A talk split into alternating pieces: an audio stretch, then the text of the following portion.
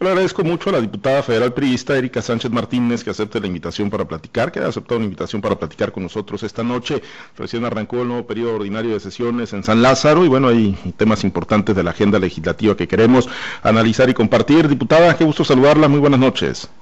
Hola, muy buenas noches, Pablo César. Pues contenta de estar contigo y como dices, pues recién iniciando este sexto y último periodo ordinario en la Cámara de Diputados. Pues el último ya, diputada, ¿cómo, ¿cómo estuvo la legislatura? ¿Productiva, no productiva? ¿Qué, evaluación se hace así al, eh, pues no al bote pronto, ¿no? Pero bueno, pues eh, con una reconfiguración político-partidista pues importante, inédita, eh, diría yo, y bueno, pues ¿qué, ¿qué cuentas se le rinden a los mexicanos, diputada? Bueno, yo creo que arrancamos este 2021, siento yo que ha sido una una legislatura y me voy a referir particularmente al grupo parlamentario del PRI en el que hemos aprovechado todas las oportunidades que se han presentado pues para defender las causas y atender la problemática que se ha vivido particularmente en estos últimos dos años en México. Y hemos presentado muchas iniciativas. Yo de manera personal en mi haber tengo más de 50 iniciativas, eh, personales en conjunto más de 400 puntos de acuerdo. Tuve la oportunidad hasta este momento de hacer uso de la voz en la máxima tribuna 57 ocasiones en la defensa de muchos temas, este, particularmente mujeres y campo. Y bueno, creo yo que, que hay que cerrar este proceso insistiendo en muchas problemáticas que venimos arrastrando y particularmente que se han profundizado durante la pandemia. Pues una de ellas es esa, ¿no? La, la, pandemia, eh, diputada, en el que, bueno, pues parece que no encontramos, a, no, no, atinamos a encontrar como país, eh, pues el rumbo, la ruta, eh, se habla mucho de un esquema de vacunación, de plataformas, no tenemos vacunas en estos momentos, está estancado, recién se aprueba una vacuna rusa que todavía tiene muchas dudas, pero bueno, eh, un plan de vacunación, diputada, que se nos dijo el año pasado que pues iba a tener eh, amplio potencial y un gran espectro para abarcar primero que nada los eh, trabajadores de la salud, se siguen quejando en Sinaloa y en todo el país de que ni siquiera a ellos se les ha vacunado. ¿Cómo, cómo tienen evaluado este esquema de vacunación que ha diseñado el gobierno federal? Bueno, justamente dentro de la agenda legislativa que hemos planteado en, la Cámara de Diputados, el primer punto tiene que ver con este plan de vacunación que hasta este momento yo creo que no nos ha quedado, no nada más claro a, nosotros que estamos como diputados federales, no le ha quedado claro a todos los mexicanos, porque se nos planteó, como bien dices tú, por etapas cómo se iba a realizar la vacunación, que primero iba a estar el sector salud y luego venían los sectores vulnerables y luego por edades hasta culminar. Es importante que sepas que para que podamos llegar a, poder, a lograr esa inmunidad de rebaño que le llaman, tendríamos que estar vacunados 83 millones de mexicanos de los 127 que vivimos en este país. Y, lo, y efectivamente hasta este momento la información ha estado pues poco transparente, opaca, le diría yo, porque no sabemos eh, qué contratos se han firmado, con certeza, con certeza no sabemos, como bien dices tú, cuántas vacunas hemos tenido acceso hasta este momento, cuántas se han comprado, cuál es el recurso que se ha invertido y cuáles son los tiempos en los que vamos a alcanzar a tener esa vacuna en el plan y en las etapas que nos fueron planteadas. Y esa incertidumbre que sentimos todos es la que creo que tenemos que estar muy pendientes de exigirle al gobierno federal en este momento, pues a que le dé claridad para que podamos estar tranquilos, porque forma parte también de ello. Y si hay un desorden de inicio, que es lo que hemos visto, este, pues aquí no nos vayamos muy lejos, aquí en nuestro estado hay un presidente municipal que ya se vacunó, cuando actualmente se sabe que el, que el programa de vacunación inicial involucra única y exclusivamente a la gente del sector salud. Estamos viendo cómo se integraron dudosamente esas brigadas. Todos hemos formado parte y hemos conocido los programas de vacunación que se han echado a andar en este país y han sido muy exitosos. Siempre se han echado a andar con personal del IMSS, del ISTE, en fin, si se llegase a necesitar más, porque finalmente pues es un, buen de vacunas el que se tienen que echar a andar todos los días en todas las entidades federativas, pues incluso hasta pudiera echarse mano de los propios estudiantes de medicina, de enfermería del país. Sin embargo, se pensó en un grupo que no tiene nada que ver con el sector salud, que no tiene ninguna experiencia ni en la planeación ni tampoco en la aplicación de la vacuna, este, que son los siervos de la nación. Y no entendemos hasta este momento cuál es el objetivo y cuál es la justificación de que este grupo de funcionarios públicos pues puedan acceder a la vacuna antes que alguien que está en la línea de batalla en ese momento este, y que yo creo que todos aceptamos cuando se nos presentó ese plan y que puedan integrar eso. Por eso, dentro de, las, del, de la agenda que nosotros hemos presentado, pues de arranque estamos exigiendo esa transparencia. Estamos pidiendo que salgan los siervos de la nación de este esquema de vacunación inicial y que se respeten las etapas, porque en función de que se respete todo un plan, que todos podamos conocer, que podamos ver paso a paso cómo se va cumpliendo, que sepamos cuántos recursos están y en qué tiempos vamos a recibir esa vacuna, pues en medida de ese respeto creo yo que vamos a darle certidumbre a, la salida de esta pandemia que yo creo que es el anhelo de todos. Eh, a su a juicio ustedes eh, en el PRI y obviamente pues en este bloque que han hecho también ahí, están compartiendo agenda eh, común y le han puesto especial énfasis a este tema de la vacunación diputada. Ustedes tienen la certeza de que de que se va a politizar y de que se le va a dar un uso político electoral con la incorporación de los siervos de la nación al proceso de vacunación contra el covid pues hasta ahorita pareciera que así es no no vemos nosotros una una justificación distinta que hayan presentado y que nos permita entender el por qué se le está eh, dando la vacuna a un determinado, como te digo, porque finalmente son funcionarios públicos que, que dependen del área de bienestar, no dependen del área de salud. Entonces, yo creo que ese es un cuestionamiento que hay que poner, este, y como te digo, que tengamos certeza también de cuántos recursos se van a poner, o no hay que olvidar que antes de que cerrara el año anterior, antes de que se presentara el paquete económico y el presupuesto para este año, se, eh, se expropió, por así decirlo, y se eliminó y desapareció el Fondo de Salud para el Bienestar. 33 mil millones de pesos que atendían a niños y a niños con cáncer y a personas con enfermedades crónico-degenerativas, complicadas, de esas enfermedades caras. Y se les dijo que se les estaba quitando este dinero porque ese recurso se iba a implementar en la vacuna es importante que quienes nos están escuchando sepan que el gobierno federal solicitó que toda esta información de la que estamos hablando en esta entrevista se reservara por cinco años. Y entonces, estos contratos y todo lo, todo lo que podamos este, preguntarnos en este momento, pareciera que no vamos a tener acceso y por eso pues tenemos que encontrar los mecanismos y las alternativas para que nos tengan informados a todos los mexicanos y como te digo, nos den certeza de cuándo y cómo vamos a salir de esta pandemia. Ahora, eh, diputada, eh, o sea, ustedes no tienen, digo, los digo nosotros en la opinión pública, pues no, no lo tenemos, ¿no? Ustedes tampoco como diputados no tienen certeza de, contratos, de adquisiciones, tratos que está haciendo el gobierno con farmacéuticas eh, para la adquisición de las vacunas. Se habla mucho en el discurso de que van a llegar, de que hay intención de compra, pero con certeza ustedes tampoco saben, o sea, cuántas van a llegar, cuándo van a llegar, cuándo se van a aplicar en nuestro país no tenemos ninguna información. De hecho, el día de hoy particularmente dio inicio de manera formal, este, porque la sesión de Congreso General donde arranca el periodo ordinario fue el pasado primero de febrero.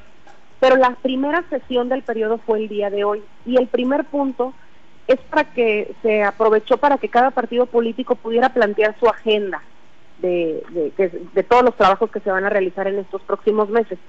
No hubo un solo partido político que pudiera dar certeza este, por ahí alguien se atrevió a dar eh, cifras de millones de vacunas que se han comprado a las diferentes farmacéuticas. Y la información que tienes tú y que tienen todos los mexicanos que estamos pendientes de los medios de comunicación, como el caso de que, por ejemplo, se compraron 24 millones de, vacunas a esta eh, farmacéutica que tú le acabas de decir, a la vacuna Sputnik, que todos sabemos que incluso otros países como Estados Unidos, como Reino Unido, como Alemania, no han comprado porque no ha culminado la tercera fase de, pues, del desarrollo de la vacuna. Nosotros ya la adquirimos. Hasta este momento lo que preocupa es que es una vacuna que es la que van a recibir nuestros adultos mayores y nuestra gente que está en el sector salud. Y en el caso, por ejemplo, de los adultos mayores, tiene una efectividad, hasta donde se sabe, del 91, casi 92% de efectividad. Entonces, a mí me preocupa ese 8 restante, porque como muchos de ustedes, pues tenemos muchos familiares, mis papás y los papás de muchos que nos están escuchando, que pueden formar parte de ese 8% en el que no pueda tener una efectividad la vacuna. Y yo creo que esa, esa es la parte que tenemos que evitar Por eso es importante que nos expliquen a qué farmacéuticas las están comprando y que puedan con una justificación importante explicarnos por qué comprarle a una farmacéutica y a otra no. Entiendo que en muchas ocasiones es término de costos, entre muchas otras cosas, y, y esa es la parte que se tiene que clarificar en ese sentido. Y mientras ustedes, eh, diputada, tratan de, posicionar estos temas de salud, de, empleo, de respaldo a la, a la, economía, un sector que ha sido muy golpeado también por la, por la pandemia y esta emergencia sanitaria, eh, eh, en la fracción mayoritaria pues están otros temas, ¿no? Que pareciera ser en esta coyuntura de pandemia de mayor interés para, para el gobierno y para el presidente, la regulación del outsourcing, la ley del Banco de México, el tema de la Comisión Federal de Electricidad o la ley de, de energía eléctrica que sí, que también eh, ha generado muchos cuestionamientos y que pues cada especialista que me ha tocado leer advierten que va a derivar en el encarecimiento de la energía para todos los mexicanos. Eh, pues van, van encontradas las agendas legislativas, diputada. Totalmente encontradas porque en este momento hay prioridades, como las hay en cada hogar de todas las familias sinaloenses. Hay prioridades. En este momento la prioridad es la salud. En este momento la prioridad es atender a todas esas personas que hasta este momento se han quedado en desempleo.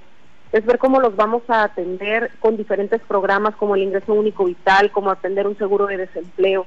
Es ver cómo vamos a atender otras, otra crisis que nos trae eh, derivada de la de salud y de la derivada de la de económica, que es la de seguridad, por ejemplo. Es cómo vamos a fortalecer para que todos estos eh, eh, delitos que se han ido incrementando en estos últimos meses disminuyen, como es el caso, por ejemplo, de la violencia doméstica, que se ha incrementado en más de un 60%.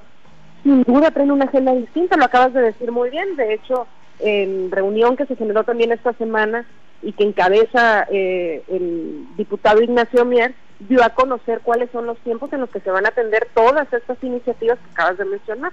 La del outsourcing, de la que dependen 5 millones de mexicanos, sin duda tenemos que privilegiar el ver cómo vamos a atender para que tengan todas las prestaciones de ley este, y que no haya abusos y que se pueda regular de una manera efectiva. Está del tema del Banco de México. Está otra también muy importante que es la de la regulación del, del cannabis o de la marihuana para uso lúdico, que esa también se va a ver para finales de este mes, principios del que sigue. Y bueno, esa es la agenda que hasta este momento se ha planteado.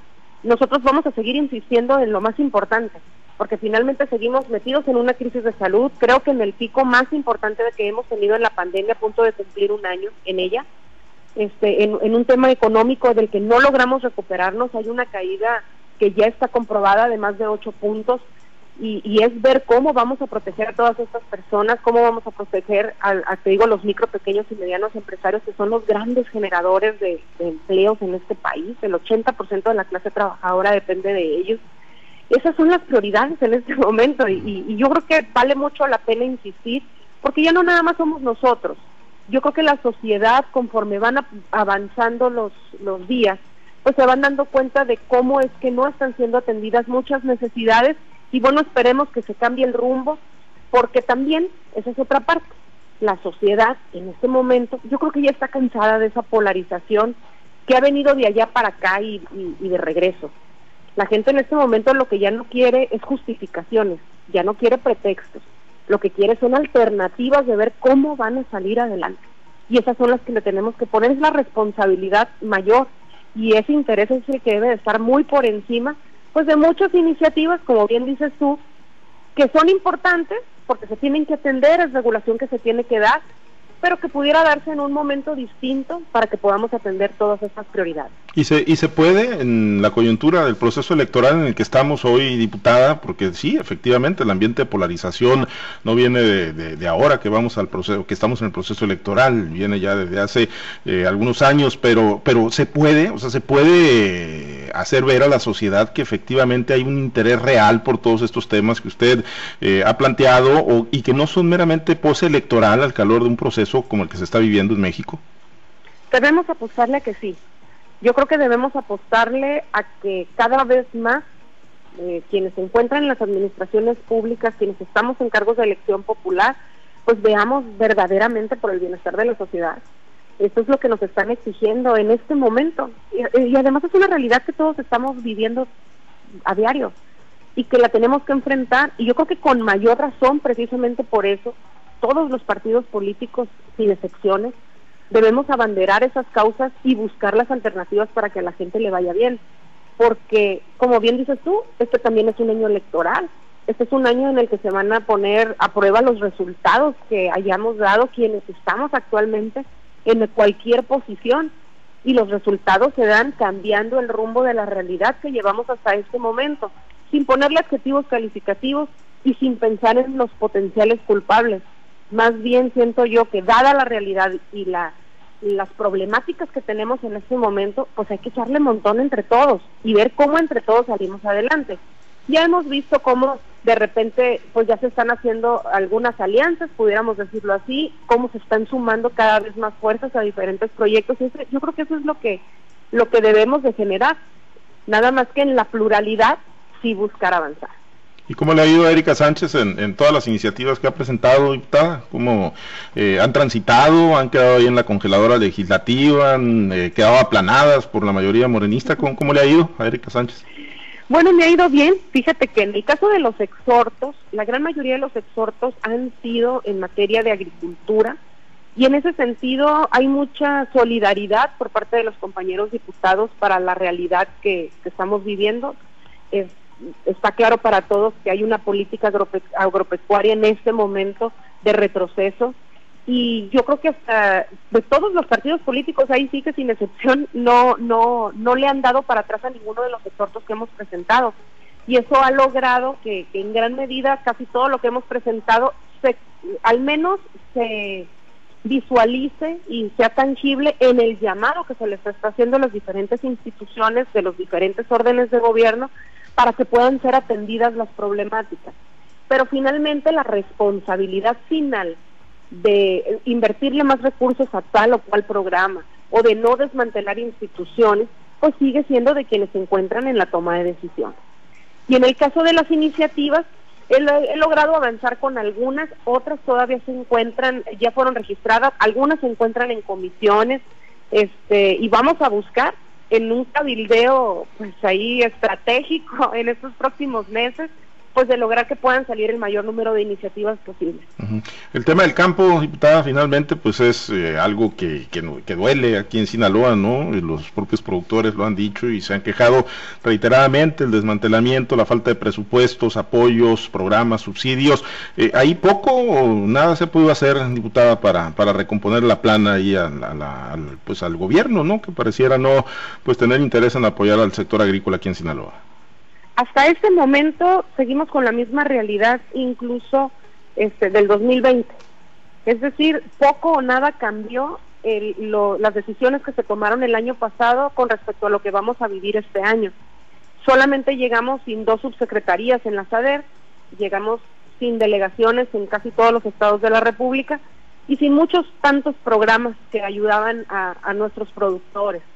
Este, el presupuesto es muy similar al del año pasado al que vamos a ejercer este año para todas las cuestiones agropecuarias.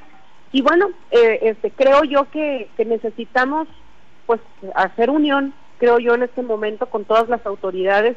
Bien ha encabezado todas, esto, todas estas gestiones nuestro gobernador Quirino Ordaz Coppel junto con todas las organizaciones de campesinos y agrícolas y creo yo que, vale mucho la pena en este momento, como te digo, que al margen de la realidad que estamos viviendo, que, no es deseable, pues que podamos juntos buscar eh, tocar las puertas para que se abran y que se puedan redireccionar. Yo creo que como lo ha logrado en, en otros años nuestro gobernador, podemos lograr reetiquetar algunas cosas, como fue el caso cuando desapareció Acerca y que desaparece el programa de la comercialización de lograr abrir esa puerta de Segalmex que al día de hoy pues sigue siendo una promesa que se ha cumplido para algunos, este, algunos bien, algunos no se les ha pagado completo, algunos no se les ha pagado nada, pero yo creo que sí vale mucho la pena seguir insistiendo en abrir esas puertas que se han ido cerrando poco a poco y que sobre todo los sensibilicemos. Eh, es bien difícil a veces que puedan entender la verdadera realidad que siente la gente que vive y trabaja del campo, que vive y trabaja de la pesca, que vive y trabaja de la ganadería, si no lo viven, si no lo sienten. Este, y yo creo que esa es la parte que necesitamos, traer a los funcionarios aquí a que vean, a que sientan y, vean que, que verdaderamente hay necesidad y sobre todo que tengan esa claridad de que esas decisiones que están tomando en este momento van a impactar directamente en la economía de todos Yo siempre lo he dicho y en donde puedo, que tienen que apoyar a todas estas actividades al margen de la tan anhelada soberanía alimentaria. Cada vez que le quitan un subsidio a nuestros productores, eso encarece para ellos la producción para que para los que lo pueden seguir haciendo, porque muchos con todas estas malas condiciones y sin subsidios tuvieron que cambiar de giro y de actividad.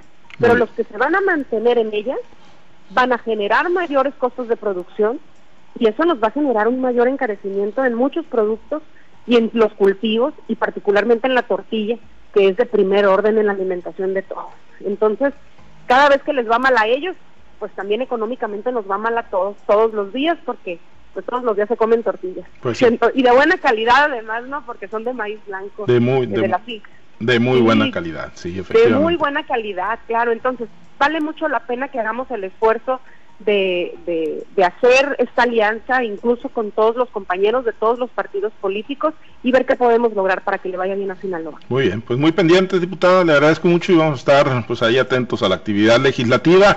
De aquí hasta cuándo le tocaría pedir licencia, si es que le toca, no, no tienen la obligación, ¿no? Ahorita de legal, diputada, de, pedir licencia o si sí, la van a tener. Mm, efectivamente no hay una obligación de solicitar licencia.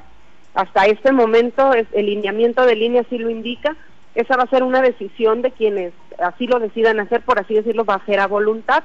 Pero creo yo que la sociedad lo que quiere son políticos de tiempo completo en la actividad que tengan en el momento que les brindan la confianza. Yo en este momento tengo la confianza de ser su diputada federal y más adelante que vengan otros momentos en este proceso electoral, pues también habrá que estar de tiempo completo este, en, ese momento. Así que eh, ya vendrán. De ser así, la ley lo que marca es que hay que separarse 90 días antes. Y estaríamos hablando que pudiera ser el 7 de marzo o en su defecto, que es el mío, este, para, para quienes estamos en este cargo, pues unos cuantos días antes de, la, de que arranquen las campañas para poder dedicarse de tiempo completo. Muy bien, atentos entonces. Gracias, diputada. Muy amable. Me dio mucho gusto saludarte a ti y a todos los que nos acompañaron esta noche. Buenas noches.